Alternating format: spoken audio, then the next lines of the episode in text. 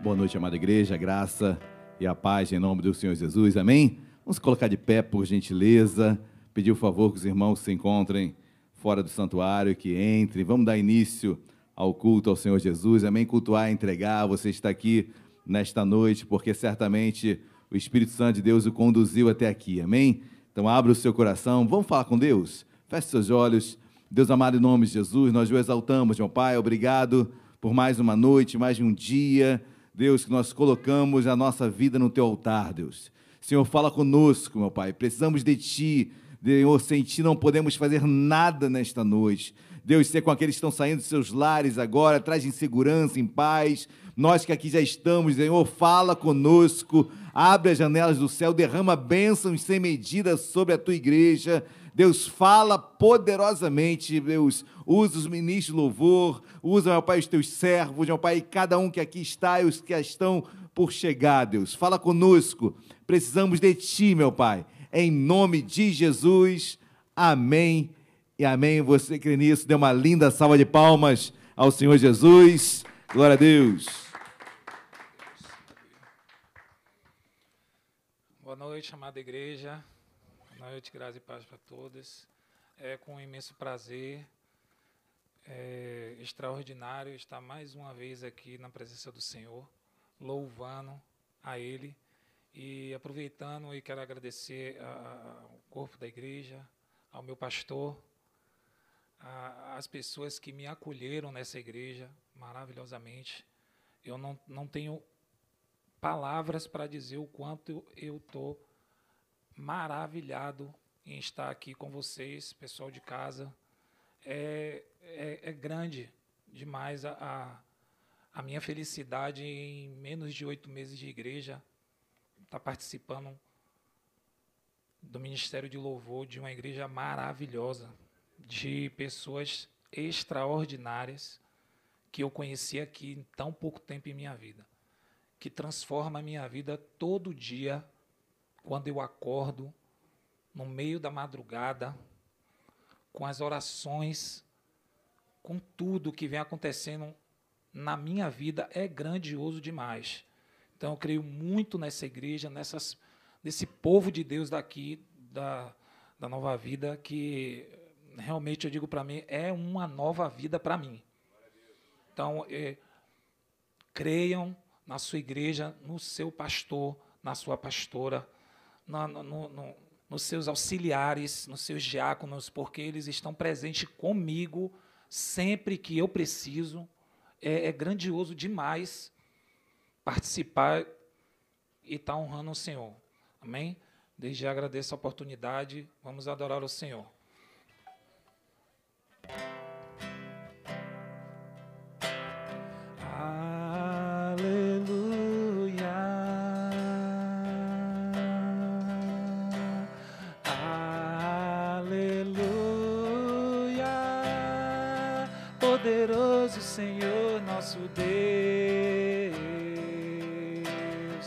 Adore o Senhor.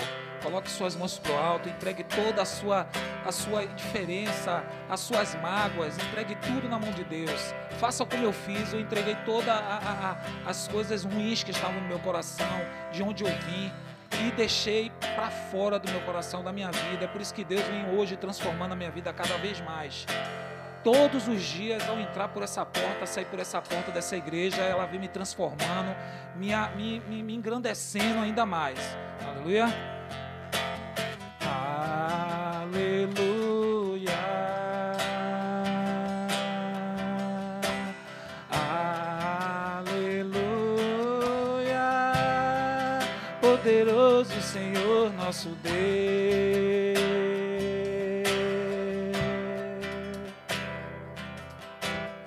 I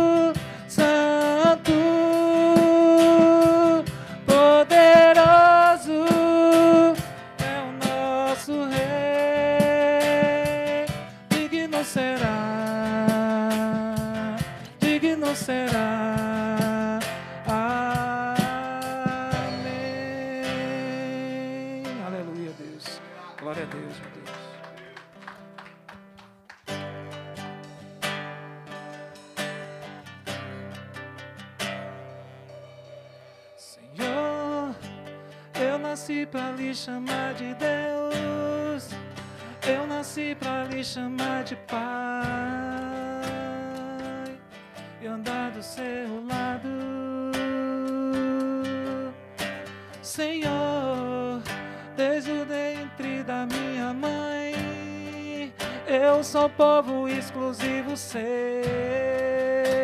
Creia, eu sou abençoado.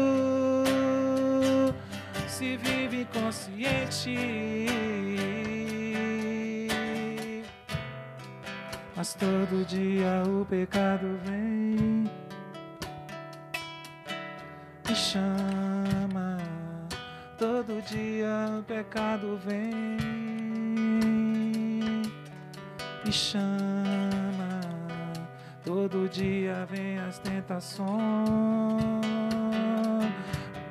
Me chama. Todo dia o pecado vem mas eu escolho Deus. Eu escolho ser amigo de Deus. Eu escolho Cristo todo dia. Já morri pra minha vida, agora eu vivo a vida de Deus. Mas eu escolho Deus. Eu escolho ser amigo de Deus. Eu escolho Cristo todo dia. Já morri pra minha vida, agora eu vivo a vida de Deus. Senhor, eu nasci para lhe chamar de amor. Eu nasci para lhe chamar de Pai. Seu lado. Senhor, desde o ventre da minha mãe, eu sou povo exclusivo seu. Eu sou abençoado. Se vive consciente. Mas todo dia o pecado vem. Chama. Todo dia as propostas vêm. Me chama. Todo dia o pecado vem. Louco, eu escolho Deus. Eu escolho ser amigo de Deus. Escolho Cristo todo dia. Já morri pra minha vida, agora eu vivo a vida de Deus. Mas eu escolho Deus. Eu escolho ser amigo de Deus. Eu escolho Cristo todo dia. Já morri pra minha vida, agora eu vivo a vida de Deus. Mas eu escolho Deus. Escolho ser amigo de Deus. Eu escolho Cristo todo dia. Já morri pra minha vida, agora eu vivo a vida de Deus. Senhor, eu nasci para lhe chamar de amor. Eu nasci para lhe chamar de Pai. E andar do seu lado.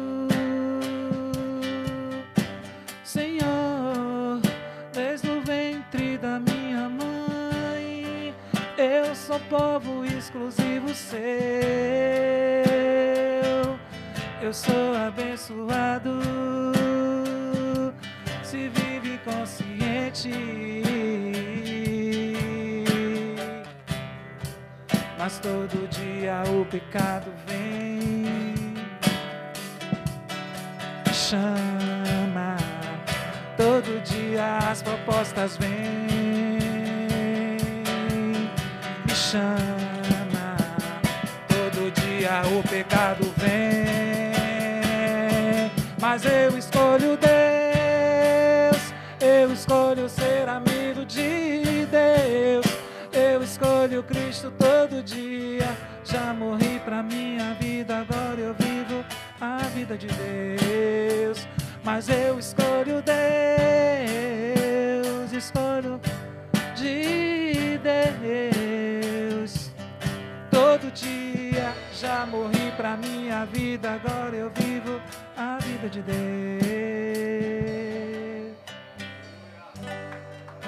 Aleluia, glória a Deus, glória a Deus.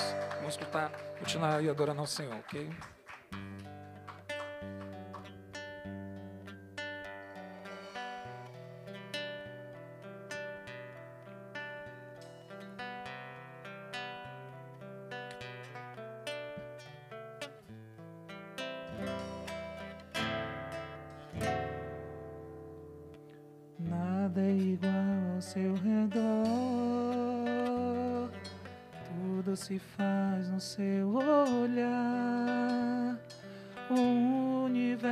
Se formou no seu falar. Teologia para explicar. Um Big Bang para disfarçar.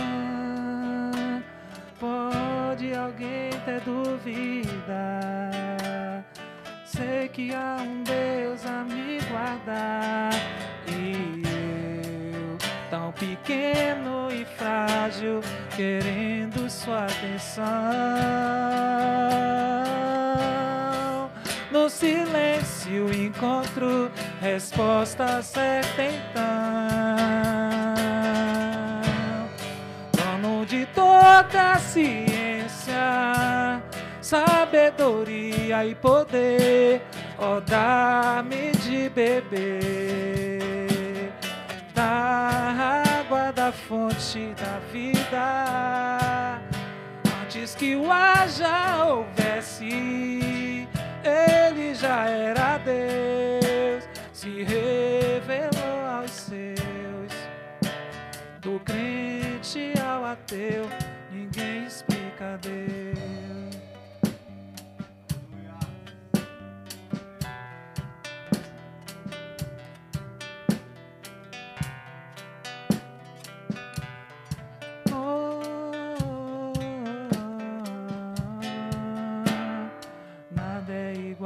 Seu redor, tudo se faz no seu olhar. O universo se formou no seu falar. Teologia pra explicar, um Big Bang pra disfarçar. Pode alguém ter dúvida? Que há um Deus a me guardar. E eu, tão pequeno e frágil, querendo sua atenção. No silêncio encontro resposta certa então. Dono de toda a ciência, sabedoria e poder, ó, dá-me de beber da água da fonte da vida. Se tua já houvesse, louve, louve, cante. Do crente ao ateu, ninguém explica Deus, ninguém explica, explica Deus, ninguém explica, ninguém explica Deus e se duvida ou se acredita, ninguém explica, ninguém explica Deus, ninguém explica, ninguém explica Deus, ninguém explica. Ninguém explica Deus e se duvida ou se acredita. Ninguém explica, ninguém explica Deus.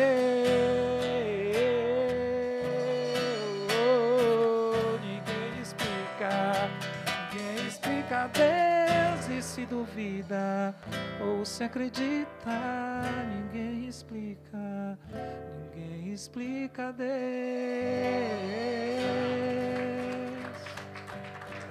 Glória a Deus.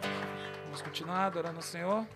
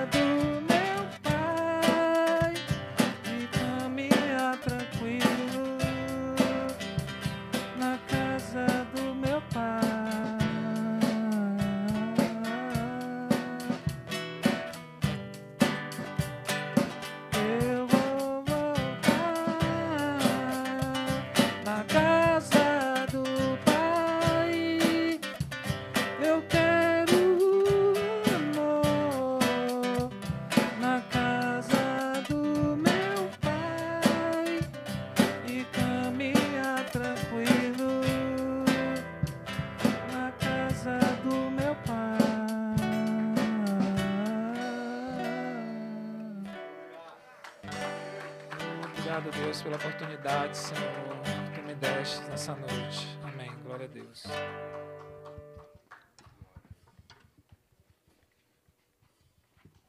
Você pode aplaudir bem forte ao Senhor Jesus. Amém. Podem se sentar. Bom estarmos na casa do Pai. Amém. Bom estarmos falando com o Senhor, louvando o Senhor, conversando com Ele. Amém. Cultuar é isso. Cultuar é entregar. Se você veio aqui receber, ainda há tempo de ir embora. Amém? Você veio aqui para entregar. E ao entregarmos, tenha certeza que Deus lhe dá, Deus lhe concede, Deus abençoa. Mas, em primeiro lugar, eu tenho que saber o que é cultuar. Cultuar é entregar, amém? Então, entregue sua vida, entregue o seu coração. Tenho certeza que Deus está aqui, amém? Há uma promessa na Bíblia que onde dois ou mais estiverem reunidos em seu nome, lá ele estaria. Então, Deus está aqui, está falando já em meio aos louvores. Existe um CEP para Deus? A Bíblia fala de um CEP para Deus. A Bíblia diz que Deus habita em meio aos louvores. Então, o CEP de Deus, local de Deus, é aqui em meio aos louvores. Nós vamos falar muito sobre o louvor nesta, nesta noite. Tenho certeza que Deus quer falar muito aos nossos corações. Amém? Boa noite a todos, aos amados irmãos que se encontram em seus lares, é, que nos acompanham pelo YouTube. Bom estarmos aqui e vocês estarem aí. Tenho certeza que o mesmo unção que aqui está também está sobre a sua vida, então seja abençoado aí no seu lar. Amém? Tem alguém que nos visita pela primeira vez? Levante a sua mão aqui. Tem alguém que nos visita? Então, estamos de família. Então, cumprimente o irmão que está ao seu lado, dê um toque de antebraço nele, diga com bom tchau, diga com bom evelo, vê-la nesta noite. Se prepare para aquilo que Deus tem para a sua, para as nossas vidas. Amém? Hoje é um dia que Deus separou para falar ao seu coração. Amém, igreja? Glória a Deus. Vamos dar uma salva de palmas para Jesus. Amém. Nós somos um povo feliz, nós somos um povo que servimos a um Deus que é vitorioso, amém? Um Deus que jamais perdeu uma batalha, um Deus que é Senhor, um Deus que é Rei dos Reis, Senhor dos Senhores. Amém? Ninguém, não há nada, nenhum outro nome acima nem abaixo pelo qual sejamos, é, estejamos submissos somente ao Pai, somente o Senhor, só Ele a honra e a glória. Amém? Então, Ele é digno de todo aplauso, de toda, de toda adoração nossa, por isso que nós estamos aqui nesta noite para fazermos esse culto para Ele, entregarmos esse culto a Ele. Ah, louvamos aqui que ninguém explica Deus, né? Não há um homem que consiga explicar Deus, só sua própria palavra o descreve. Eu me lembrei, enquanto estávamos louvando aqui, de Jó. Jó começa a indagar de tantos problemas que ele passou, e problemas árduos, problemas, queridos, um homem perdeu tudo, salvo a sua saúde, ou melhor, salvo a sua não morte, salvo se manter vivo, Jó perdeu tudo, perdeu bens, casa, filhos, e chega um momento da sua vida que ele começa a fazer indagações dos porquês que todos nós fazemos. Todos nós fazemos indagações. Por que isso? Por que uns nascem assim? Por que outros nascem de outra forma? Por que uns têm, outros não têm? E aí Jó começa a indagar a Deus sobre aquilo que ele estava passando, e Deus se vira para Jó, e Jó, onde tu estavas quando eu estava colocando os fundamentos da terra? Em outras palavras, Jó, você consegue explicar isso para mim? E Jó, claro que não, Deus. Então, Jó, acredita, confia em mim, que eu tenho o melhor para a sua vida, amém? E Deus deu em dobro para ele, com salvo seus filhos, Deus deu em dobro tudo para ele. Mas foi necessário passar por tudo aquilo, queridos. E certamente nós temos nossos dilemas, nossos, dilemas nossas, nossas dificuldades, mas nós cremos que Deus é soberano, amém? Nós cremos que todas as coisas cooperam para o bem daqueles que amam a Deus. Essa é a nossa fé, a nossa confiança e não abrimos mão, amém? Deus coopera, ou seja, Ele opera comigo, Ele opera junto a você. Não é uma operação única, é uma cooperação. Então, há um juntar, há uma, uma, uma junção minha, nossa com Deus. Então, não pense, eu sempre falo, é, ainda estou numa introdução, sempre falo que existe uma diferença entre esperar em Deus e esperar de Deus. Esperar de Deus é você acreditar no Senhor, mas você ficar passivo no seu lugar. Você espera de Deus, você está no seu lugar e espera que algo aconteça. Não é assim a espera. Nós esperamos em Deus, ou seja, eu corroboro com Deus, eu ajo com Deus, eu provoco Deus, eu saio do meu lugar, eu me levanto, eu vou trabalhar, eu vou bater de porta em porta, e eu creio que assim eu estou esperando em Deus, mas não existe uma espera é, passiva, uma espera onde eu não ajo, onde eu não provoco, onde eu não faço nada. Isso é uma espera totalmente que não existe na palavra. Em todos os momentos, Deus nos, leva, nos incentiva a nos levantar, a caminharmos e andarmos. Amém, igreja? Glória a Deus. Bom, nesta quarta-feira eu quero dar continuidade à série de mensagens sobre os doze filhos de Israel. Abram as vossas Bíblias, por gentileza, lá no livro de Gênesis. Gênesis é o primeiro livro da Bíblia, não há dificuldade nenhuma de encontrar esse livro. Gênesis, capítulo de número. Gênesis, capítulo de número 29. Gênesis 29, versículo 35. Gênesis, o livro do Bereshit, o livro do início de todas as coisas, no seu capítulo de 29, versículo 35. Você que achou em podendo, por gentileza, coloque-se de pé. Gênesis 29, versículo 35. Quem achou, diga glória a Deus. Quem não achou, diga misericórdia. Opa, misericórdia. Dura para sempre, mas não pode durar o culto inteiro, né? Senão não temos culto. Gênesis 29, versículo 35 diz assim: De novo, concebeu e deu à luz um filho. Então disse: Esta vez louvarei o, e por isso lhe chamou Judá. Oremos. Deus amado, em nome de Jesus, o louvamos, ó Pai, o bendizemos, ó Pai, porque não há, não há motivação maior do que a tua cruz, Senhor. Estamos aqui, meu Pai, porque a nossa motivação é o que tu fizeste por nós na cruz. Deus, obrigado porque nós nos fortalecemos na graça, no teu favor, no teu amor por nós. Deus, assim como tu tens falado durante toda essa série de mensagens sobre cada filho, meu Pai, de Jacó, com Li, com Raquel, eu te peço em nome de Jesus, em cada nome, Deus, que há uma promessa, que há uma palavra, que há uma, uma exortação. Deus, em cada nome hoje, sendo Judá, Deus fala conosco. Deus, precisamos sair daqui avivados, renovados, cheios de esperança. Deus tem a liberdade para falar em nosso meio, para curar, para sarar. Deus, para manifestar a tua graça sobre as nossas vidas. Tenha liberdade, Senhor. Ser conosco, ser com aqueles que estão em seus lares, aqueles que estão se deslocando até aqui. Traz em paz e segurança, Senhor, mas fala conosco e usa-me, Senhor. Em nome de Jesus. Amém e amém. Glória a Deus. Podem se assentar.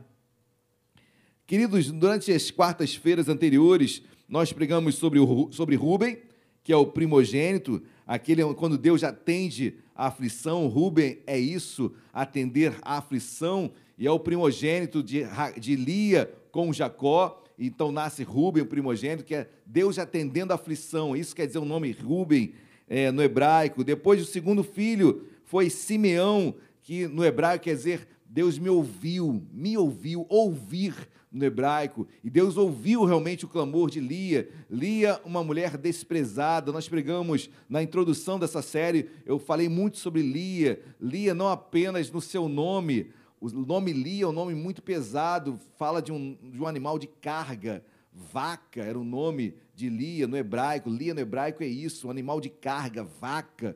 Imagina, eu fico tentando conjecturar o que leva um pai a colocar o nome da sua filha de vaca. Em contraponto, Raquel, a outra filha de Labão, se chamava Raquel no hebraico ovelha. Ou seja, eu consigo fazer um contraponto e eu consigo ver quem é preterido e quem é preferido nessa história. Então, Lia já, já no, no âmbito da sua família já era desprestigiada. A Bíblia diz que Lia tinha os olhos baços, caídos, e tal, alguns conjecturam que fosse algum defeito, ou talvez um olhar cansado, um olhar de uma mulher desprezada, de uma mulher é, jubilada, de uma mulher onde é, não era a preferida da família, uma mulher preterida. Mas a Bíblia diz, em contraponto, que Raquel era bela, uma mulher muito bela. Olha que em todos os momentos a palavra de Deus acentua, ou melhor, deixa claro a diferença que era feita é, dentro do âmbito familiar. E depois, querido, Jacó se apaixona por Raquel. mas Labão entrega como esposa de Jacó quem? Em primeiro lugar, Lia. E Lia começa a observar que Jacó amava era Raquel, e Lia não era amada por Jacó, seu marido. Ou seja, agora já no âmbito do casal já havia também diferença, porque Jacó amava Raquel e não Lia. E aí Deus é tão lindo que Deus começa a prestigiar ou exaltar Lia, porque Raquel era estéreo, estéreo, perdão. Mas Lia, Deus a fez fértil, Deus já fez fecunda. E aí começa com Rubem, que quer dizer Deus já atendeu minha aflição. Começa com Simeão, quer dizer Deus me ouviu. E o terceiro filho de Lia, quer dizer Levi, que quer dizer unida. Era um filho onde havia uma expectativa de que Levi unisse a família, unisse mais ela até Jacó, e algo que não aconteceu, queridos. Jacó amava Raquel, mas a ânsia de Lia em ter filhos era que o seu marido mudasse, começasse a enxergar ela e começasse a amá-la. Os filhos no, que, que Deus vai dando a Lia, Lia vai colocando o nome na expectativa de que, olha, primeiro, Deus viu minha aflição, aflição, eu estou aflita. Segundo, Simeão ouviu. Terceiro, Levi, me une. Eram expectativas que Lia tinha sobre a sua vida de uma mulher desprezada. E chega no quarto filho, queridos, que é o capítulo o versículo 35 nós lemos na leitura prefacial dessa mensagem, e o terceiro, o quarto filho, vamos ler de novo o versículo 35? Diz assim: De novo, concebeu e deu à luz um filho. Então disse: Esta vez louvarei o e por isso lhe chamou Judá. Judá quer dizer louvor. E é interessante porque a segunda linha desse versículo diz: esta vez louvarei o Senhor. Quando eu leio esta vez louvarei o Senhor, eu entendo, das outras não louvei. O texto deixa claro, esta vez louvarei o. É porque das outras foi o quê? Uma forma de trazer o marido para junto dela, uma forma de trazer a atenção de Jacó para Lia, para o seu, trazer o seu marido para ela. Mas agora, no quarto filho, é como se Lia estivesse falando: olha, chega, chega, eu vou louvar a Deus, porque eu sei se eu, que se eu louvar a Deus, as demais coisas Deus pode me dar. Mas enquanto eu quiser apenas agradar a meu marido, a A, B, C e D, e me esquecer de Deus, as coisas não irão acontecer. Então, esta vez eu louvarei ao Senhor. Judá, no hebraico, louvor.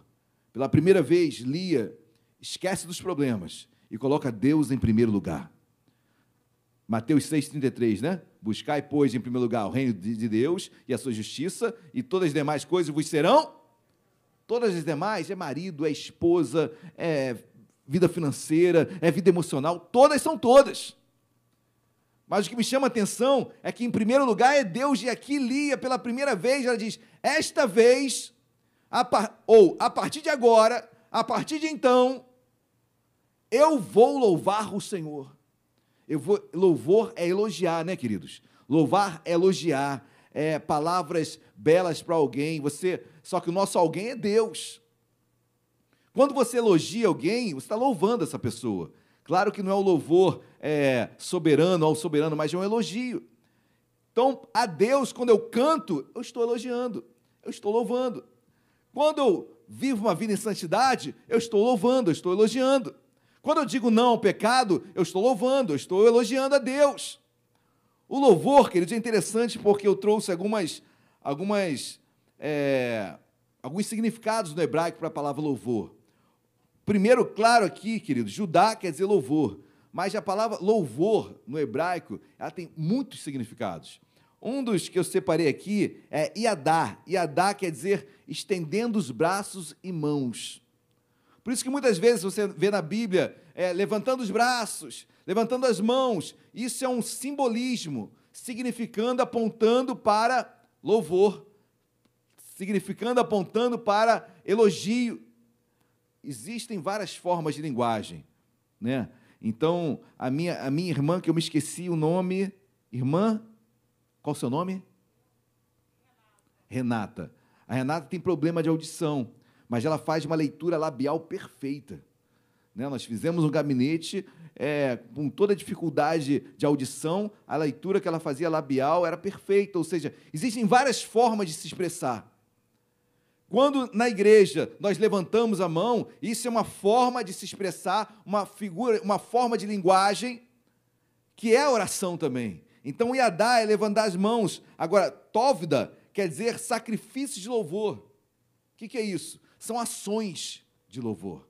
Não basta levantar a minha mão, eu tenho que agir. Então, o louvor tem o levantar das mãos, o ato simbólico de elogiar a Deus, tem a ação na prática. O que, é que adianta eu levantar as minhas mãos e sair daqui e começar a blasfemar, fazer tudo errado, continuar minha vida em pecado? Então, o Yadá, que é levantar as mãos, o Tovda, quer dizer sacrifício, louvor. Tem o Halal, que quer dizer celebrar, celebrar com palavras. E aí entra também a música entra também o, o cântico. Eu estou louvando a Deus com palavras.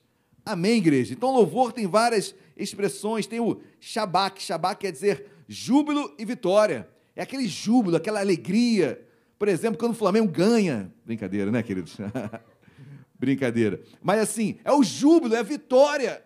Quando o povo de Deus ganhava, ganhava uma guerra, era um júbilo, era uma alegria. Miriam, cantava, Miriam dançava, tamborim era tocado, era uma alegria. Queridos, o povo judeu é super festivo.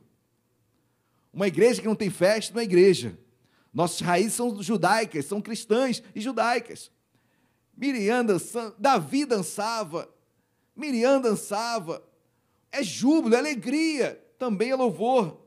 Também louvor, que é muito parecido com o árabe, barak, quer dizer prostrar, ajoelhar no hebraico.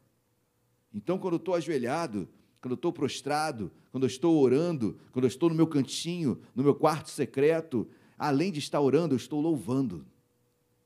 Queridos, louvor tem várias expressões, eu posso expressar esse, esse meu amor de várias formas.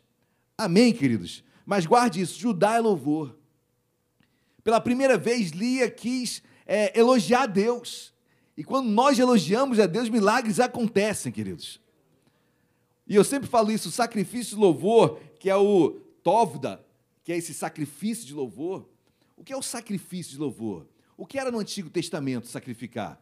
Eu ia no Antigo Testamento, amém? Hoje nós vivemos o Novo Testamento, Cristo já é o nosso nosso nosso cordeiro, já foi, é, já foi imolado, já morreu por nós, amém?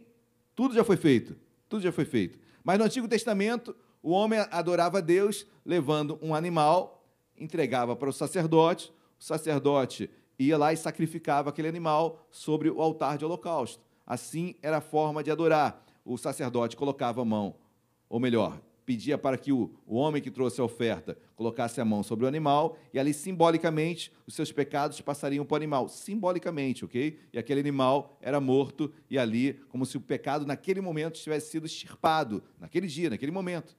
Amém? O que, é que Cristo fez por nós, queridos? Quando Cristo vai para a cruz, simbolicamente, é como se toda a humanidade estivesse colocando a mão lá na cruz. E todos os nossos pecados estivessem sendo levados na cruz. Só que agora de uma forma definitiva. Amém, queridos? Todo escrito de dívida foi cancelado na cruz. Na cruz, Jesus levou todos os nossos pecados. Ele é o Cordeiro de Deus. Olha, olha a analogia. Ele é o animal, ou seja, a pessoa entregue que nós, que o Pai entregou por nós. Amém, igreja? Glória a Deus. Deu para entender isso? Então, sacrifício de louvor, o que é sacrifício, pastor, de louvor? Queridos, é aquele dia que você chega aqui, tudo deu errado. Tudo deu errado. E você chega, o pastor pergunta para você: como é que você está? Você olha assim, a vontade de falar. Aí você fala: está tudo bem. Está tudo bem. Aí começa o culto e aquela dor no teu coração, aquela preocupação, e os louvores começam, começam, começam, e você fala: Senhor, com tudo que eu estou passando, eu vou louvar a Ti. Eu vou sacrificar o que eu estou passando. Vou colocar no teu altar o que eu estou passando. Vou, não vou me esquecer. Alguns falam assim: quando você entra na igreja, deixe seus problemas lá fora. Que eles não façam isso. Traga os seus problemas. Coloca tudo no altar de Deus. Coloca tudo para Ele. E começa a elogiá-lo começa a louvá-lo, começa a bendizê-lo, começa a cultuar a Deus. Aí, queridos, certamente esse é o sacrifício louvor. Porque louvar quando tudo está bem, qualquer um louva, até o ímpio. Agora, louvar quando as coisas estão contrárias, queridos, é aquele sacrifício mesmo, porque a tua alma diz: sai daí, vai embora. Mas teu espírito fala: calma, camarada, creia, Deus vai responder, Deus vai transformar, permanece. Amém? E aquela luta de Gálatas, capítulo 5, né? A alma militando contra o espírito, aquela luta dentro de nós. Aí eu falo: não, eu sacrifico a minha alma, eu vou adorar Deus. Isso é louvar, queridos, isso é louvor de todo o coração. E Lia, quando coloca o nome de seu filho, o quarto filho de Judá, era louvor. Amém, queridos? Eu fiquei meditando na palavra sobre um dos momentos mais lindos em que o louvor, tantas guerras foram, foram vencidas. Eu poderia falar sobre Josafá, aquela batalha que foi vencida com louvores. Linda passagem bíblica. Mas Deus me levou para outro texto. E eu quero compartilhar com os irmãos de uma batalha linda que foi vencida pelo louvor. Amém? Queridos, creia. Amém? Você já entendeu aqui hoje. Louvar é muito mais do que cantar, louvar é muito mais do que levantar suas mãos, louvar é agir, louvar é levantar as mãos, louvar é cantar, louvar é agir, louvar é em todo sentido de andar em santidade. Eu estou louvando a Deus quando eu saio daqui e permaneço com a palavra impregnada no meu coração. Amém? Abram as vossas Bíblias no livro de Atos dos Apóstolos, Atos capítulo 17, perdão, 16, Atos 16, versículo 19. Passagem muito conhecida, querido. Se eu for falar dessa dupla, essa dupla dinâmica, essa dupla inabalável, dois homens de Deus chamados que nós conhecemos tão bem, Paulo e Silas. Estamos aqui na segunda viagem missionária de Paulo. E olha que diz versículo 19. Todos acharam? Atos 16, versículo 19. Amém? Só para os irmãos terem uma ideia, né, Paulo e Silas estavam aqui agora caminhando, eles estavam em Filipos, eles se encontram com uma mulher, uma, uma endemoniada, uma adivinhadora, e aquela mulher começa a apontar para Paulo e Silas, e aquela mulher dizia: Ali vão, homens de Deus, homens de Deus, e aquilo dura alguns dias, que a Bíblia não diz quantos, mas Paulo e Silas vão ouvindo aquela mulher perturbando, e Paulo e Silas sabiam que aquela mulher estava endemoniada, mas mesmo assim ela estava falando a verdade. Cuidado, queridos, amém? Cuidado, não é porque algo é verídico que a procedência é boa ou má, então fique, vigie, amém? Se a raiz foi santa, todos os ramos são santos, mas se a raiz for má, queridos, pode falar o que for, eu não quero, eu não quero, amém? E Paulo chega uma hora que Paulo dá um basta e fala, expulsa aquele demônio daquela mulher, e aquela mulher é liberta, mas ao mesmo tempo, toda os, os, os, as pessoas que estavam ali ao redor dela eram pessoas que ganhavam dinheiro em função do serviço que ela prestava. Era tipo uma, uma, uma mulher que dava consultas, uma mulher é, que adivinhava as coisas, ou seja, ela através desse serviço ela alcançava dinheiro. E assim muitas pessoas perderam dinheiro daquela, daquela localidade, porque essa mulher se converteu e deixou tudo, largou tudo. E aí sobrou para quem? Paulo e Silas. E olha aqui de versículo 19. Vendo os seus senhores que se lhes desfizera a esperança do, do lucro, agarrando em Paulo e Silas, os arrastaram para a praça, à presença das autoridades.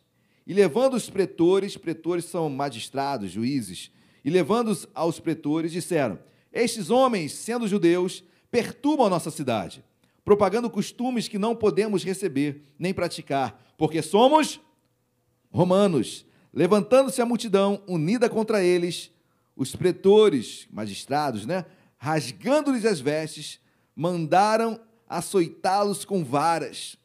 E depois de lhes darem muitos açoites, os lançaram no cárcere, ordenando ao, ao carcereiro que os guardasse com toda segurança. Queridos, Paulo e Silas são presos. A Bíblia diz que eles são açoitados com varas. Um julgamento totalmente ilegal, né, queridos? Porque, primeiro, que não houve nem julgamento ainda. Nem julgamento havia ocorrido.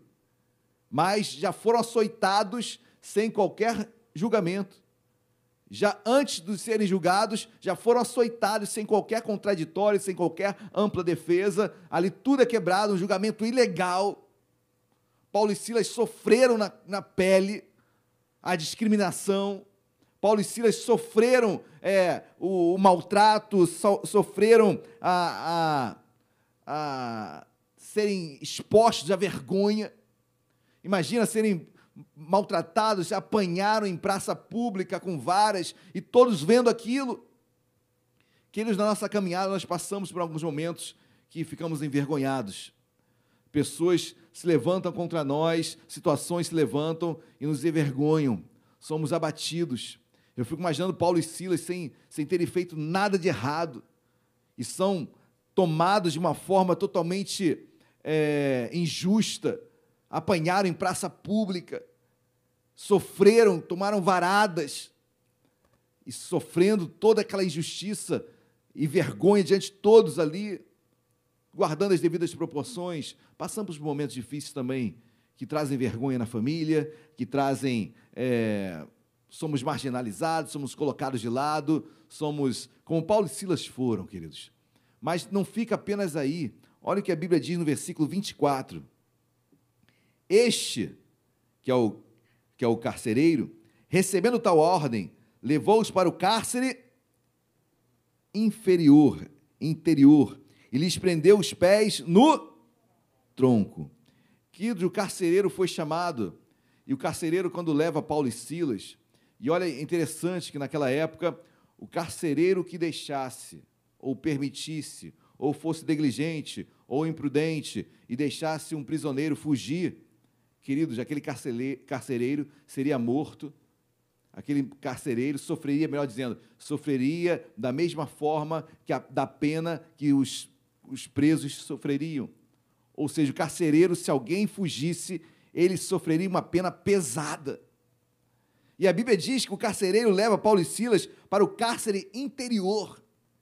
Era o cárcere mais inferior da casa, geralmente, queridos, quase que um, um, um, como?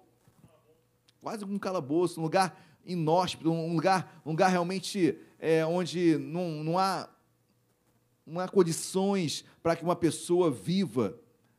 Existe uma dessa lá em Roma, até hoje, que a prisão onde Paulo ficou, que está aberta para visitações. O lugar, você chega ali, é lugar para você chorar. O ambiente não dá para uma pessoa viver, ficar ali naquele cárcere interior. E não apenas isso, a Bíblia diz que e lhes, final do versículo 24, e lhes prendeu os pés no tronco. Eram troncos, queridos, que eram troncos de tortura. Eram troncos que eram colocados no chão, o, o preso sentava no chão, seus pés ficavam presos no tronco, que estava na parede, ou seja, ele ficava sentado com os pés presos no tronco que ficava encostado na parede. E a tortura, onde estava a tortura, pastor? Porque os buracos onde os pés do, do preso eram, colocar, era, eram colocados, dependendo da pena, um buraco era mais à direita, outro bem à esquerda. Então vocês imaginam a tortura, como as pernas ficavam abertas e a tortura era forte, muito intensa. Imagina Paulo e Silas injustamente presos em uma condição como essa de tortura. Como você estaria, como eu estaria, como nós estaríamos? Muitos estariam questionando Deus na vida deles. Muitos estariam questionando é, se adiantou algo na sua vida conhecer a Deus. Paulo poderia questionar, Silas poderiam, eles poderiam questionar, queridos, que nós somos, eles eram seres humanos como nós somos. E nós questionamos por muito menos, muito, mas muito menos. Questionamos se Deus está ou não em nossas vidas. Mas Paulo e Silas, queridos, e esse é o exemplo que eu tenho que extrair para a minha vida, olha que diz, versículo 25. Por volta da meia-noite, Paulo e Silas fugiam. Paulo e Silas blasfemavam. Paulo e Silas brigavam. Não, olha que a Bíblia diz. Por volta da meia-noite, Paulo e Silas oravam e cantavam louvores a Deus. Isso é sacrifício de louvor. Você consegue compreender na nossa mente natural não dá para compreender uma ação dessa, queridos. porque em meio à prisão, em meio à tortura, em meio à humilhação, em meio à vergonha, eles cantavam e louvavam a Deus. Meia-noite. Pastor, por que meia-noite? Talvez não conseguisse dormir. Um lugar que não é habitável, um lugar que é insalubre, um lugar onde um, um ser humano não pode ficar, sendo torturado ainda. Certamente aqueles homens não conseguiriam nem dormir, salvo se desmaiassem de tanta dor. Mas, queridos, a Bíblia diz que eles cantavam e louvavam ao Senhor. Isso é um tapa na nossa cara ou não é? Isso é um exemplo, não é um ânimo novo ou não é? Quando eu chego e encontro um irmão, o irmão compartilha algo comigo do que, do que ele passou, do que ele conseguiu vencer, você, caramba, e eu estou questionando isso na minha vida. Misericórdia, Senhor, perdão, porque eu estava reclamando de ti, passando por coisas tão ínfimas diante daquilo que meu irmão está passando. E quando eu leio Paulo e Silas, hoje é dia de Judá, hoje é dia de louvar. Em minhas lutas, dificuldades, louve a Deus. Louve a Deus, queridos. Chame Deus para a sua vida e o mais lhe fará. Amém, meus amados. Glória a Deus. Versículo 25: Por volta da meia-noite, Paulo e Silas oravam e cantavam louvores a Deus. E os demais companheiros de prisão escutavam. Queridos, quem foi preso? Quais foram presos? Quais pessoas foram presas? Paulo e Silas, naquele momento. Mas tinham outros no cárcere também. E o cárcere interior, queridos, era aquele prisioneiro mais é, de um crime mais elevado, de um crime mais penoso, de um crime mais é, mais terrível. E olha onde Paulo e Silas, olha onde eles foram colocados, junto a outros criminosos que tinham cometido crimes bárbaros no cárcere interior, no lugar mais mais protegido, é como se fosse uma prisão de segurança máxima que existem algumas no Brasil. Alguém pegou o tempo da, da, da prisão lá na, na Ilha Grande? Tem alguém aqui? Júlio, né? Júlio? Queridos, não, né? Acho que não, Júlio. Eu também acho que não, Júlio. Júlio é novo, Júlio. Você é um garoto, jo garoto jovem. Mas, queridos, é, até hoje, se você for na Ilha Grande, você vai encontrar lá, é, ainda, ainda tem muito, muito da prisão onde era, onde era onde presos políticos, na época de ditadura militar, os presos políticos eram colocados lá. Prisão de segurança máxima, você fugir dali, como é que você vai fugir? É uma ilha. Queridos, esse cárcere interior, segurança era máxima. Máxima. Pessoas presas ali eram criminosos de uma. cometeram crimes bárbaros. E a Bíblia diz que cantando e louvando, os outros estavam escutando. trazendo para os nossos dias, queridos. A tua vida, o teu louvor, a tua postura, outros estão vendo e ouvindo. Aqueles homens que lá estavam, aqueles homens que cometeram sim crimes bárbaros, estavam sendo tocados pelo louvor e pela postura de fé de Paulo e Silas. A sua postura abençoa outros. A sua vida, outros estão olhando será que ele é homem de Deus mesmo? Mulher de Deus mesmo? Pô, mas na reunião de condomínio fez um barraco. Pô, todo dia está na igreja. Isso não acontece em reunião de condomínio, né, gente? Toda reunião de condomínio é maravilhosa, é perfeita. Mas eu tenho que ser santo ali. Eu tenho que ser diferente. Eu tenho que ter uma postura diferente. Não estou falando que você não vai é, lutar pelos seus direitos. Você vai ver que Paulo lutou pelos direitos dele aqui. Dentro de, dentro de instantes você vai ler isso aqui. Mas Paulo e Silas, louvando ali, os outros estavam escutando. E o que Romanos 10, 17 diz? Que a fé vem pelo ouvir, pelo ouvir da pregação de Deus. A fé vem pelo ouvir da pregação da palavra. A fé vem pelo ouvir.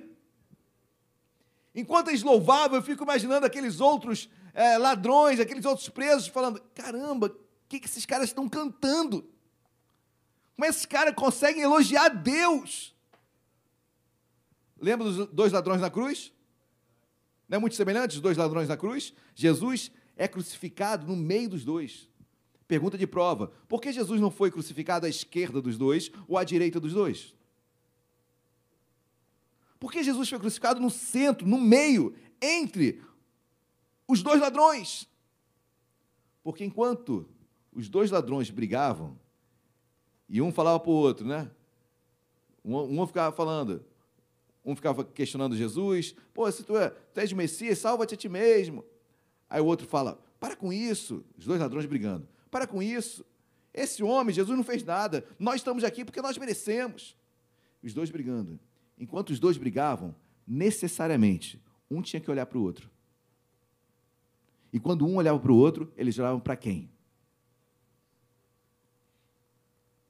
Jesus sempre está dando oportunidade para as nossas vidas. Sempre nos dá oportunidade. Em todo momento. Até na cruz, ele estava dando oportunidade para os dois. A mesma oportunidade para os dois. Um olha para aquela cara, para aquele rosto desfigurado, que era o rosto de Jesus. Uma coroa de espinhos cravada na sua cabeça. Deram com um pedaço de caniço na sua cabeça cabeça inchada, cheia de sangue, de água, cravaram uma coroa de espinhas na sua cabeça, tiraram, deram, deram tapas em seu rosto, mas um dos ladrões olha para aquele rosto ali todo, aparentemente uma derrota, e fala: Eu creio que tu és Messias. E Jesus se vira para ele e fala: Em verdade, em verdade, hoje mesmo estarás comigo no paraíso. Oportunidade Jesus sempre nos dá. Queridos, num momento tão difícil da cruz, ele consegue enxergar Deus ali. Num momento tão difícil, num cárcere, aqueles demais prisioneiros também começaram a ouvir e começaram a entender que Deus estava ali. Não é possível Deus não estar ali.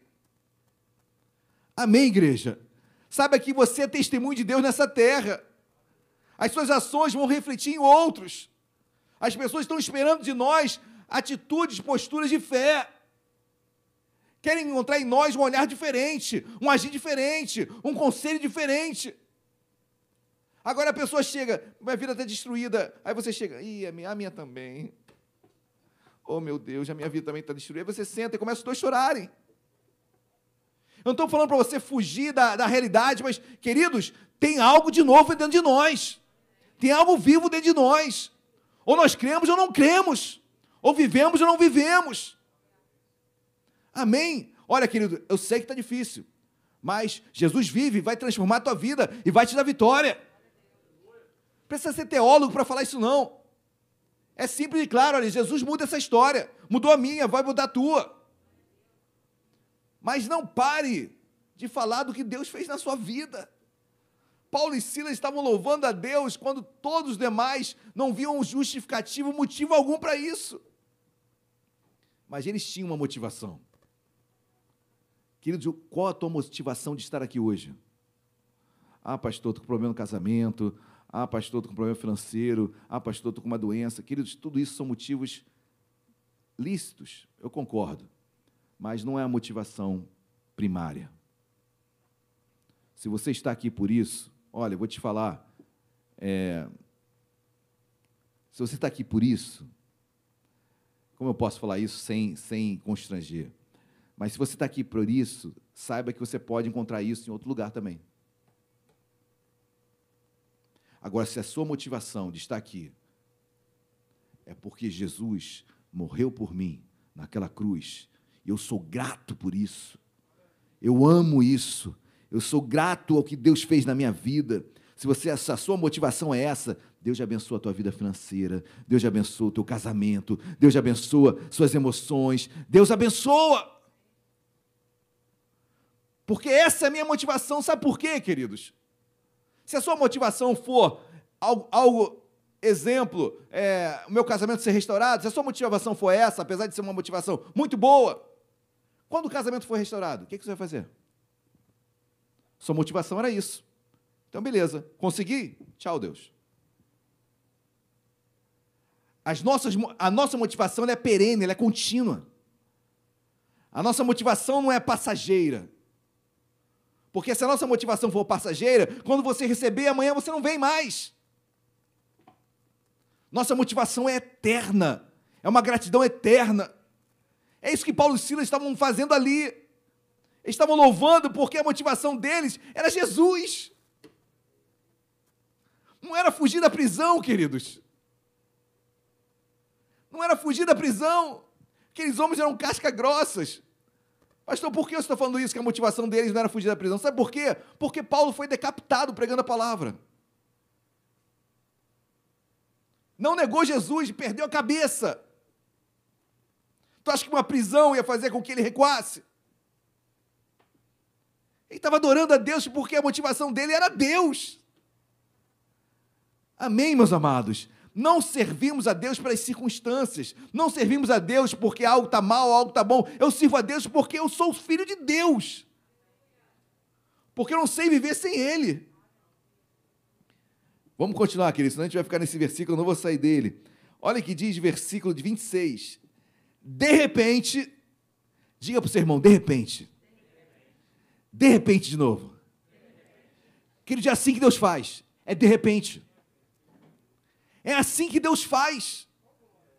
Como é que, pastor, como é que de repente? Quando você para de pensar no que está acontecendo e começa a louvar Deus, aí de repente, pum, aconteceu, Deus fez. Caramba, não é que Deus fez? Caramba, já tinha até parado de orar nisso. Deus fez. Tem pessoas que oram uma, duas, três, quatro. Queridos, ore, tudo bem? Ore sem cessar. Mas cuidado para a sua oração não ser falta de fé. Pastor, um dia eu ouvi isso de um pastor. Por quê? Tem pessoas que oram todo dia a mesma coisa, a mesma coisa, a mesma coisa. Se eu já orei, eu creio que Deus já ouviu. Amém ou não amém? Então por que eu fico orando 10, 15 vezes a mesma coisa? Será que não é uma falta de fé minha? De que Deus não ouviu? É para você pensar, queridos. Não tem resposta sobre isso, não, tá? Mas é só para você pensar. Ore, mas ore quantas vezes você quiser, mas saiba que Deus já ouviu descansa. A resposta virá e vai ser de repente. Querido, eu, eu fiz uma loucura, eu fui ver, porque geralmente você procura no hebraico o significado de palavras que palavras que chamam atenção, né? De repente, acho que ninguém iria ver no hebraico que quer dizer de repente, mas eu louco, louco eu fui ver. De repente no hebraico, querido, algo lindo. De repente quer dizer luz no hebraico. Queridos, quando eu li isso, meu Deus, a luz veio. Deus é luz. A luz chegou. De repente a escuridão saiu. De repente aquilo que não existia, haja luz e houve luz. De repente a luz vai chegar. De repente as portas se abrirão. De repente o milagre vai acontecer, a cura vai chegar, a família vai ser abençoada, a vida financeira vai ser transformada. De repente, luz. Amém, igreja? Quando as, as, as luzes, a luz chega, as trevas são dissipadas. Amém, meus amados? De repente, luz. Sobreveio tamanho terremoto que sacudiu os alicerces da prisão. Abriram-se todas, digam todas, todas as portas e soltaram-se as cadeias de todos. Digam todos todos, queridos. Deus não faz acepção de pessoas. Sabe por quê? Enquanto Paulo e Silas estavam adorando ali, louvando, é o que eu entendo do texto. Os outros criminosos, ou melhor, Paulo e Silas nunca foi criminoso, né? Aqueles criminosos, os outros, estavam recebendo aquilo ali. Estavam recebendo aquela, aquela oração. Estavam recebendo aquele louvor. Estavam ligados com Deus. E todas as portas se abrem. Que eu oro para que todas as portas da tua casa se abram. Do seu marido, da sua esposa, dos seus filhos, todas se abrirão. As algemas serão quebradas. Tudo que prende vai ser quebrado em nome de Jesus. Todas as portas, todas as cadeias, todas se soltaram, queridos. Eu quero isso para a minha vida, amém? Eu oro por isso. E o terremoto vai chegar.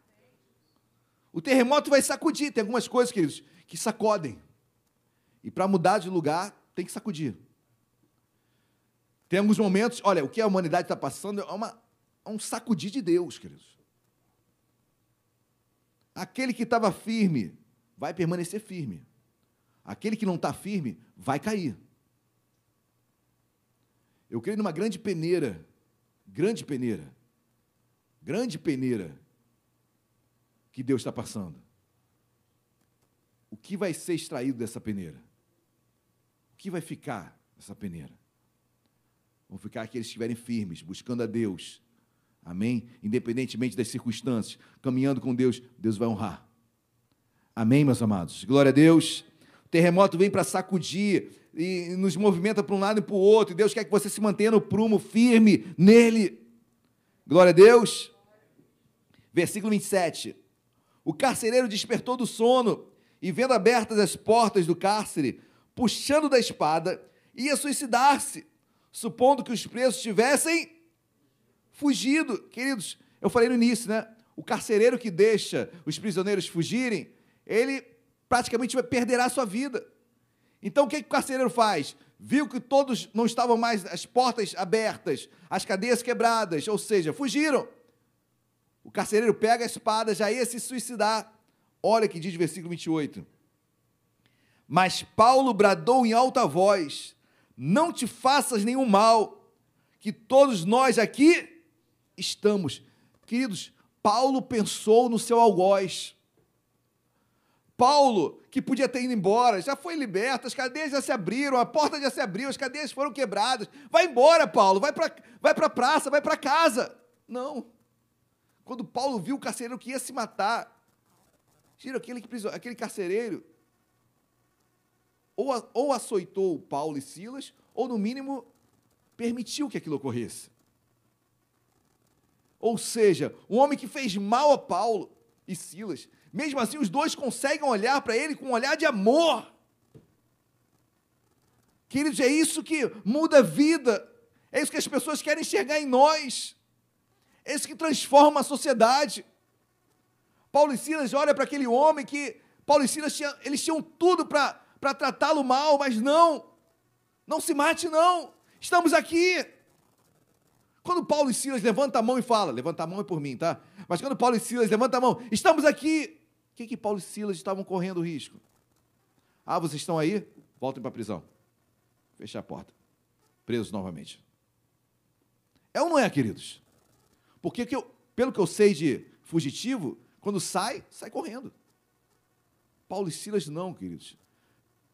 Pela vida do carcereiro, eles correram risco de voltarem para a prisão. Deus, quando vê um coração assim, faz ou não faz a obra? Deus, quando encontra corações assim, faz milagres ou não faz? Faz, queridos, faz. E olha que a Bíblia diz, versículo 29. Então o carcereiro, tendo pedido uma luz, entrou precipitadamente e trêmulo, prostrou-se diante de Paulo e prostrou-se, que ele se ajoelhou diante de Paulo e Silas. Grato, né? Grato por Paulo e Silas, primeiro, impedirem ele de se suicidar, e segundo, por não terem fugido. E ele se prostra ali, e olha que diz versículo de número 30. Depois, trazendo-os para fora, disse, o carcereiro disse: Senhores, que devo fazer para que seja salvo? Queridos, pergunta de prova. Quem falou de salvação nesse texto? Alguém fez o apelo? Eu não vi apelo aqui nesse texto. Eu não vi Paulo e Silas chegando para o carcereiro, você quer aceitar Jesus? Eu não vi Paulo e Silas abordarem o carcereiro para ir para a igreja.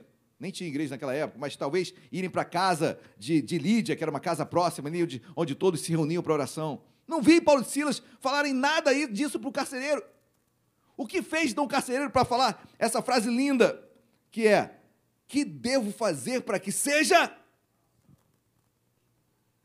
Queridos, Olha o que a nossa atitude faz nos outros. Olha o que a nossa postura faz. Eu lembrei do Gustavo. Gustavo estava conversando comigo ontem. O missionário Flávio estava pregando há uns oito meses atrás, né, né, Gustavo? Acabou a pregação.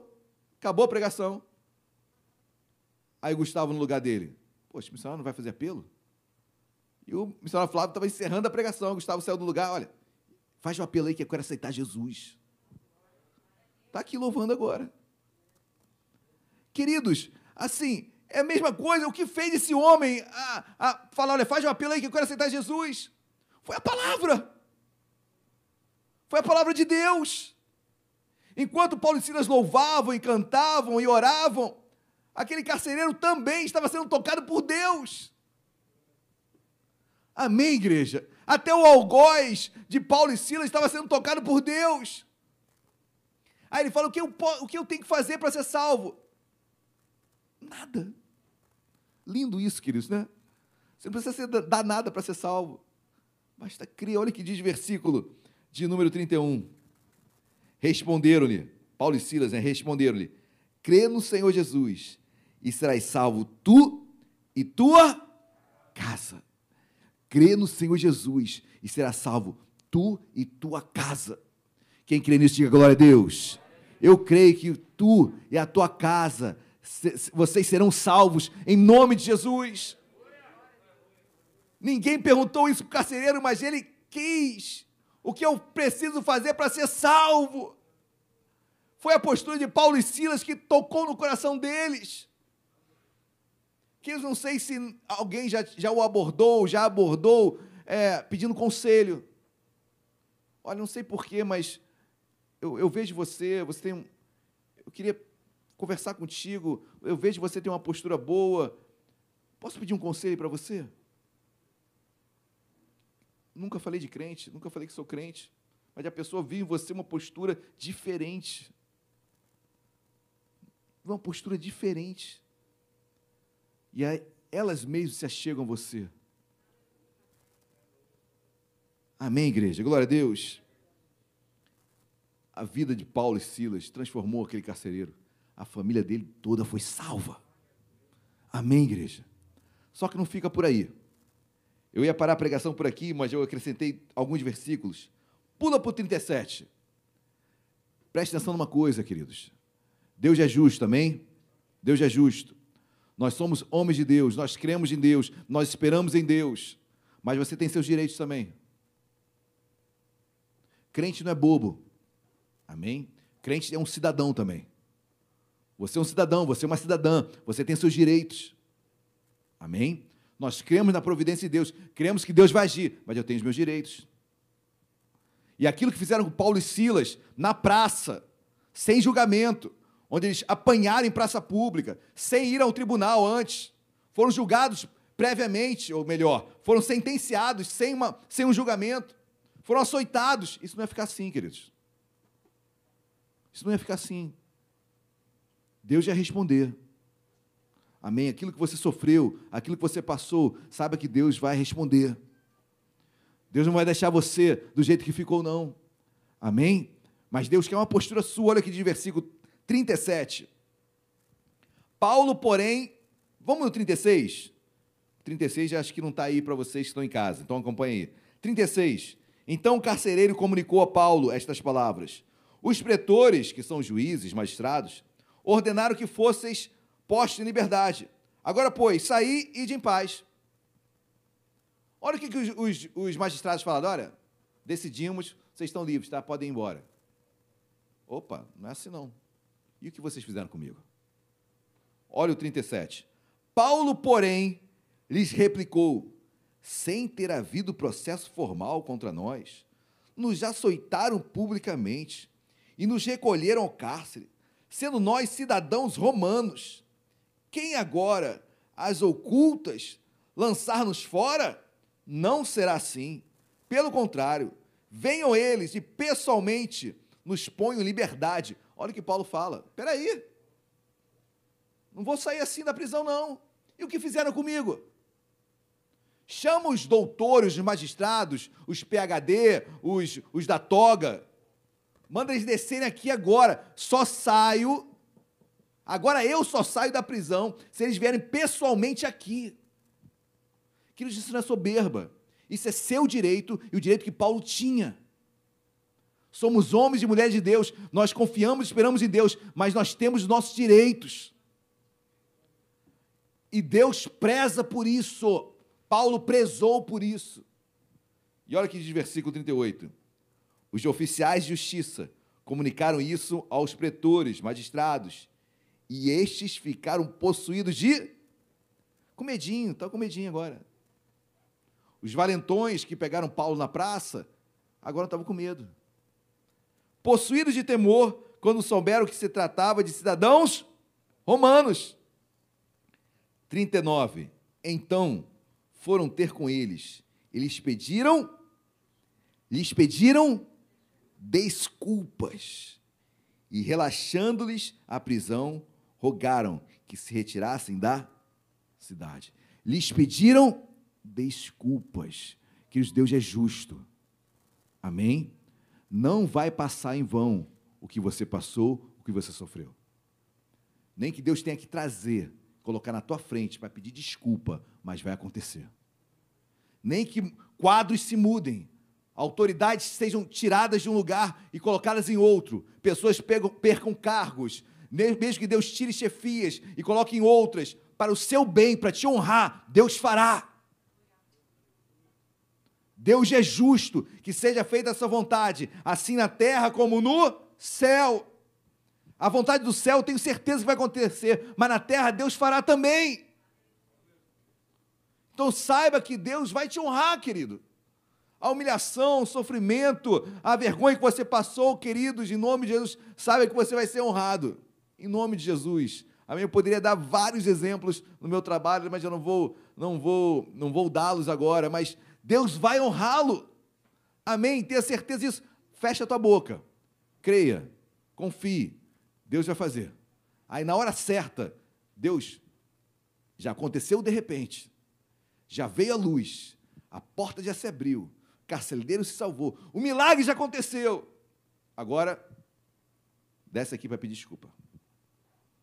Deus faz isso, queridos. Deus faz isso. Quando você menos espera, aquele que um dia fez algo para você, bate na tua porta e fala: Olha, eu quero te pedir desculpas pelo que aconteceu. Realmente, naquele tempo, eu agi errado. Queridos, não que busquemos isso, mas Deus faz. Deus é justo. E aquilo que você está passando hoje, creia, creia, de repente, portas se abrirão em nome de Jesus, amém? Deus tem visto a sua fé, a tua postura, a tua dedicação, o teu zelo. Portas se abrirão, amém? Vamos colocar de pé. Vamos louvar Gustavo, Pablo, vamos louvar Deus. Vamos chamar a atenção de Deus para as nossas vidas nesta noite, amém? Hoje é noite de Judá, louvor. É dia de louvar a Deus, de elogia a Deus. Enquanto Paulo e Silas louvavam, queridos, eu fico imaginando o mundo espiritual, né? terremoto sendo preparado, luz sendo preparada, cadeias sendo preparadas para serem estouradas, portas já quase sendo abertas. Enquanto louvavam, milagre já estava sendo preparado por Deus. Enquanto estamos aqui hoje louvando, buscando a Deus aqui na nossa poltrona, na igreja, Deus está agindo lá fora.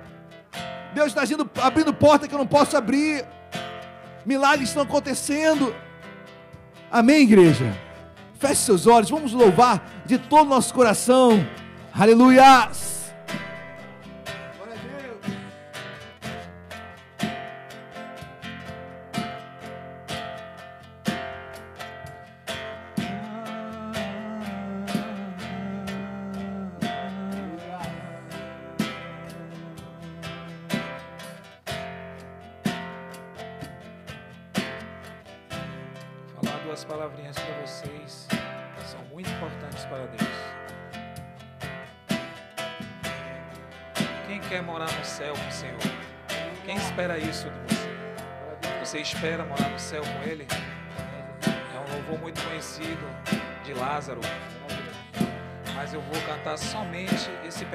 você entendeu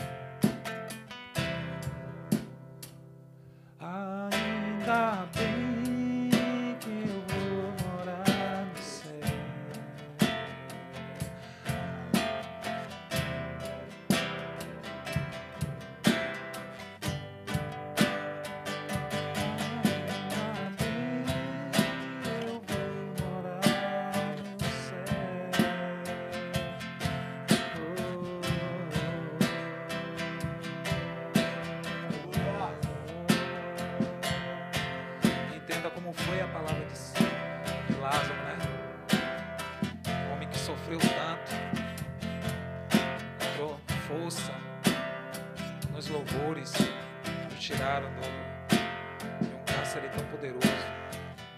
Hoje faleceu, hoje com certeza já encontrou a Deus.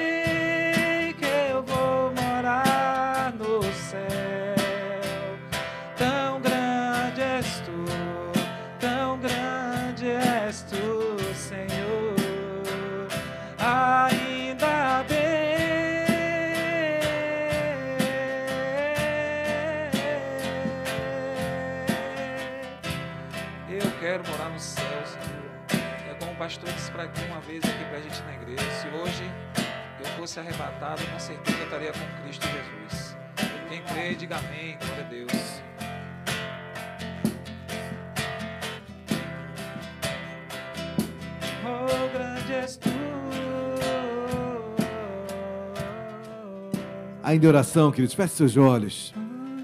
Deus amado, em nome de Jesus, nós cremos que milagres estão acontecendo nesta noite. Deus, eu creio que de repente, essa luz que dissipa as trevas, Deus chega na minha casa, chega no meu emprego, chega na minha vida, chega sobre mim. Deus, sobre cada vida que aqui está, aqueles que estão em seus lares agora, de repente, querido, em nome de Jesus, quando você menos esperar, Talvez você nem espere mais e de repente o milagre vai chegar aí na sua casa, na sua família. Deus, as portas se abriram para Paulo e Silas. Senhor, eu quero profetizar famílias salvas, famílias restauradas, filhos que estavam perdidos retornando a Ti, Senhor. Maridos, esposas, Deus, crê no Senhor Jesus, será salvo tu e tua casa. Deus, basta uma palavra tua, toda humilhação caia por terra toda tristeza caia por terra. Senhor, tu nos chama nesta noite para louvarmos, para exaltarmos a Ti, Senhor. Nós queremos elogiá-lo nesta noite. Nós queremos bendizê-lo nesta noite. Queremos declarar, meu Pai, que não somos nada sem Ti. E quando o elogiamos, Deus, de repente algo acontece. Quando elogiamos, meu Pai, milagres acontecem. Senhor, faz um milagre nesta noite, Senhor. Faz milagres acontecerem nesta noite. Deus, em nome de Jesus, queremos amar o nosso próximo, queremos amar os nossos inimigos, porque aquele carcereiro, Deus era o algoz, era o inimigo de Paulo e Silas, e ele foi salvo e toda a sua família também. Os demais, meu Pai, presos foram salvos, foram tocados por Ti. Deus, que a nossa postura, que o nosso andar, que a nossa vida impacte vidas vidas sejam tocadas pelo nosso testemunho, pela nossa postura, que possam olhar para nós e dizerem: ali vai um homem de Deus, ali vai uma mulher de Deus. Senhor, faça justiça nessa terra, Deus. Tu sabes que vidas foram humilhadas aqui, zombadas, envergonhadas. Mas assim como Paulo e Silas foram honrados, Deus, os magistrados tiveram que vir até ele e pediram desculpas. Senhor, eu não sei o que tu irás fazer, mas eu sei que a tua vontade será feita. Será feita, Deus. Senhor, continua abrindo portas, fazendo milagres nesta noite sobre cada vida, hoje aqui e em seus lares, em nome de Jesus. Amém e amém. Você crê nisso, querido? Dê uma linda salva de palmas, Jesus. Dê um glória a Deus aí no seu lugar. Deus, Amém. aleluia. Pode se sentar. Glória a Deus, amém? Aleluia, aleluia. Deus é bom, Deus é bom, Deus é fiel, amém, queridos? Continue caminhando com Deus, que Ele, que Ele o honrará, dele o abençoará. Busque-o em primeiro lugar na sua vida, amém? Queridos, ainda em culto a Deus, momento de dízimos e ofertas, momento que adoramos a Deus com as nossas finanças, momentos que reconhecemos o Senhor como o dono das nossas vidas, aquele que governa as nossas vidas, aquele que cuida de nós. Amém? Gálatas capítulo número 5. Gálatas capítulo de número 5. Uma passagem muito conhecida dentre todos nós. Amém. Gálatas capítulo de número 5. Todos acharam, amém? Momento de dízimos ofertas. Estamos em família, então se sintam muito, muito à vontade. Amém? Gálatas capítulo 5, versículo 16, diz assim: Digo, porém, andai no espírito, e jamais satisfareis a concupiscência da carne, porque a carne milita contra o espírito, e o espírito contra a carne porque são opostos entre si, para que não façais o que porventura seja do vosso querer. Mas se sois guiados pelo Espírito, não estáis sob a lei. Ora, as obras da carne são conhecidas de são prostituição, impureza, lascívia, idolatria, feitiçarias, inimizades, porfias, ciúmes, iras, discórdia, dissensões, facções, inveja, bebetizes, glutonarias e coisas semelhantes a estas a respeito das quais eu vos declaro, como já outrora vos preveni, que não herdarão o reino de Deus os que tais coisas praticam. Eu quero extrair daqui dessas, desses frutos da carne a idolatria, porque Mateus capítulo 6 vai dizer que não tem como servir a dois senhores, porque há de aborrecer a um e agradar ao outro. Não tem como servir a dois senhores. E a Bíblia diz que o dinheiro é o Deus mamon. Deus mamon é o Deus do dinheiro. Então, o dinheiro, queridos, que se não for bem administrado, ele se torna um Deus na sua vida. Ou seja, eu começo a idolatrá-lo, ele começa a ser tudo na minha vida. Quantos não se desviam por causa do dinheiro? Quantos, por causa do dinheiro, não cometem atrocidades? E a Bíblia diz que um dos frutos da carne é a idolatria. Quando eu não dizimo e oferto, eu estou dizendo que eu estou querendo agradar a dois senhores, e não tem como. Não tem como agradar a Deus e não dizimar e ofertar. Não tem como porque há de aborrecer a um ou outro. Não tem como servir a Deus e servir a Mamon. Não tem como servir a Deus e idolatrar o dinheiro. Pastor, quando que eu idolatro o dinheiro? Idolatro o dinheiro a partir do momento que eu coloco ele acima de Deus. O que é idolatria? A palavra idolatria quer dizer prefixo idom, que é imagem, e latria, que é culto. A princípio, idolatria é culto à imagem. Então, se você cultua imagem, pela semântica, pela etimologia da palavra, idolatria é culto a imagens. Mas você vê em toda a Bíblia que a idolatria, ela toma, o nome idolatria, ela toma um, uma, uma, uma noção muito maior do que o culto a imagens. Idolatria, na verdade, é tudo aquilo que você coloca na frente de Deus. Então, se você coloca o dinheiro à frente de Deus, você está idolatrando o dinheiro. Se eu não dizimo e oferta, eu estou dizendo que o dinheiro está acima de Deus que Deus não pode tocar nessa área minha, porque essa área é minha. Quando, na verdade, tudo que temos, tudo que somos, vem dele. Se a porta que está aberta para mim, se hoje eu tenho algo, é porque foi dado por Deus. E quando eu adoro a Deus, quando eu devolvo o meu dízimo a Deus, Deus guarda as minhas finanças. Deus guarda as minhas finanças. Eu adoro só a Deus, amém? Eu não adoro o dinheiro, não adoro o mamão. Então, dizimar e ofertar é declarar que você confia em Deus, é um ato de confiança, de amor ao Senhor. Amém, queridos? Aí na sua poltrona, pega o envelope. Diácono, pega o envelope para mim, por favor. Vamos orar? Vamos colocar de pé. Pega o seu envelope. Antes de você colocar o seu dízimo, a sua oferta, mas vamos, vamos pegar o envelope, vamos orar ainda vazio. Depois, se você quiser, tem máquina de débito ali atrás com o diácono Marcos. Fique à vontade. Amém? Vamos orar. Deus amado, em nome de Jesus. Deus, obrigado porque aqui está uma pequena porção do muito que tens dado a nós. Deus, obrigado porque reconhecemos que tudo que temos, tudo que somos, vem de ti. E tudo que é em nós bendiz o teu santo nome. Deus, obrigado porque tu tens guardado a nossa casa, a nossa família. Obrigado pelo emprego que nós apenas devolvemos uma parte do muito, meu Pai, que tem nos dado. Deus abençoe o teu povo, abençoa cada família, cada casal, cada dispensa aqui representada. Abre portas de emprego para o desempregado, aquele que está estudando para concursos públicos, vestibular. Deus abre portas em nome de Jesus. Que haja diferença entre quem te serve e quem não te serve. Deus faz diferença entre o servo fiel e aquele que não te serve, em nome de Jesus. Da mesma forma, Deus abençoa esta casa, que tudo seja para a honra e glória do teu nome, em nome de Jesus. Amém e amém. Glória a Deus, queridos. Separe com calma o seu dízimo, a sua oferta. Depois eu estarei aqui à frente recolhendo o seu dízimo, a sua oferta. Os diáconos e as diaconisas passarão.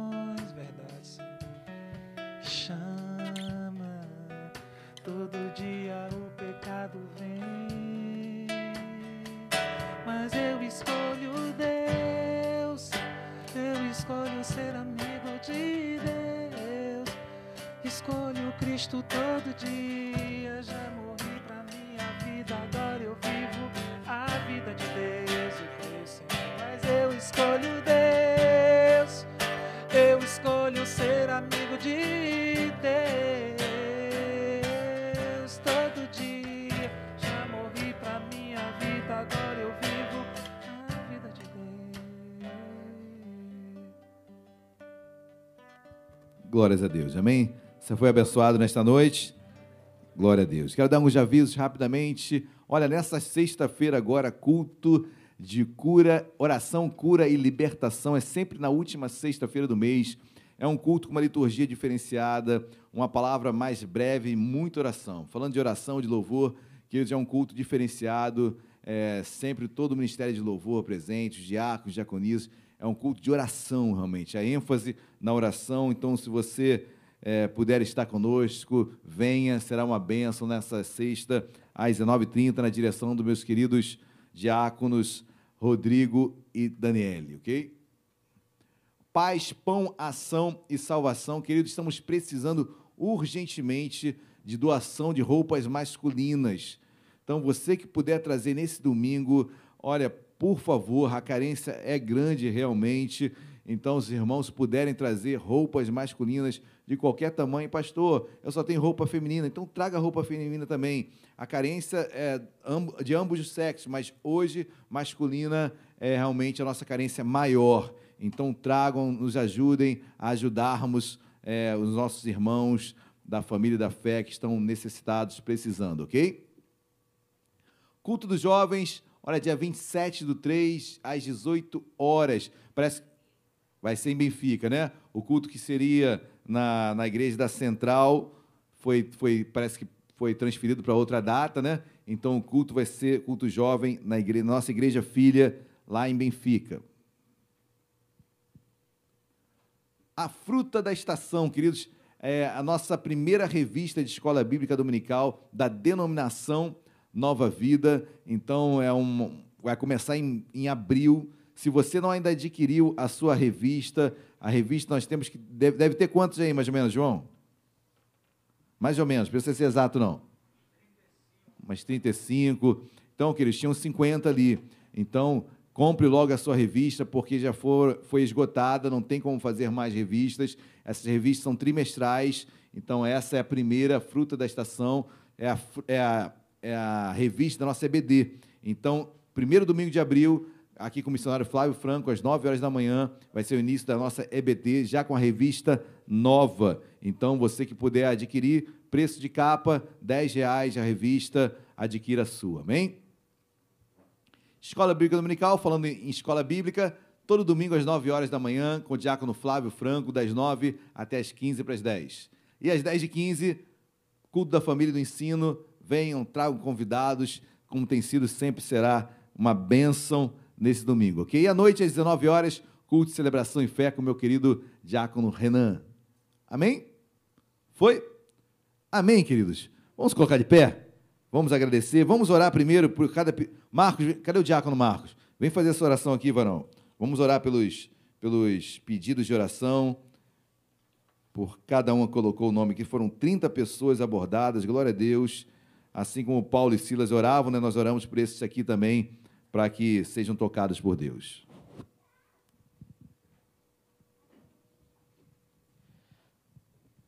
Quero agradecer a oportunidade, pedir que vocês levem o, as vossas mentes, vossos corações. Sabemos que não conhecemos essas pessoas aqui, alguns a gente abordou ali, mas mentaliza. Mentaliza aqui o livro, somente o livro, tá? Para que possamos trazer um pouco de paz através das nossas orações a essas pessoas que se comprometerem a botar o nome aqui. Tá? Senhor meu Deus, Pai eterno, em nome do Senhor Jesus, quero te agradecer, Senhor, primeiramente por estar aqui, Senhor, com essa responsabilidade de estar orando, Senhor.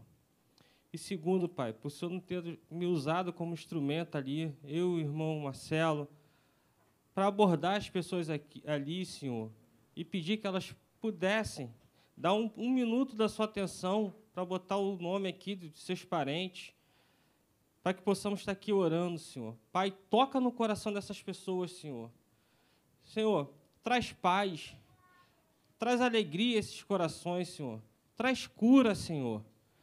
Nesse momento tão difícil de pandemia, Senhor. Traz cura a essas pessoas, Pai. Cura espiritual, física, Senhor. Cura mental. Senhor, seja com essas pessoas, Pai e continua nos usando, Pai, para ser instrumento na vida de cada um que precisa, Senhor. A igreja está aqui para receber as pessoas que são doentes. Não as pessoas que somente as pessoas que estão boas, mas também as que necessitam, que precisam do nosso apoio, seja com oração, com a palavra, com um toque, já que não podemos abraçar, mas um toque. Somente isso. Senhor, continua nos usando. Mantenha essa porta aqui aberta, Senhor. Essa casa de oração, de louvor, que honra o Senhor, honra a Sua palavra, Deus. Eu te peço, Deus, continua, Senhor, operando neste lugar, resgatando vidas. Usa, Senhor, o nosso pastor. Usa cada membro aqui, Senhor. Cada operário seu, Deus. É que eu te peço, Pai, em nome de Jesus e mais uma vez, abençoa, Senhor, cada nome que esteja aqui, Senhor, que está aqui no livro, Pai. Alcança essas vidas, Senhor. Em nome do Senhor Jesus. Amém. Amém. Agradeço a oportunidade. Amém. Glória a Deus. Amém. Senhor Deus e Pai, em nome de Jesus, nós queremos te agradecer pelo culto desta noite. Culto este que nós oferecemos a Ti, Deus. Obrigado que temos certeza que tu recebeste, meu Pai, o louvor da tua igreja. Abençoa o teu povo agora no retorno aos seus lares, leva em segurança e paz. Abençoa teus filhos e tuas filhas que se encontram em seus lares. Deus, da mesma forma, abençoa-os. E que o amor de Deus Pai, a graça e a paz do nosso Senhor e Salvador Jesus Cristo e as doces consolações do Espírito Santo de Deus sejam sobre as nossas vidas, hoje e para todo sempre. Toda igreja diga amém e amém. Dê uma linda salva de palmas a Jesus. Glória a Deus. Diga, João.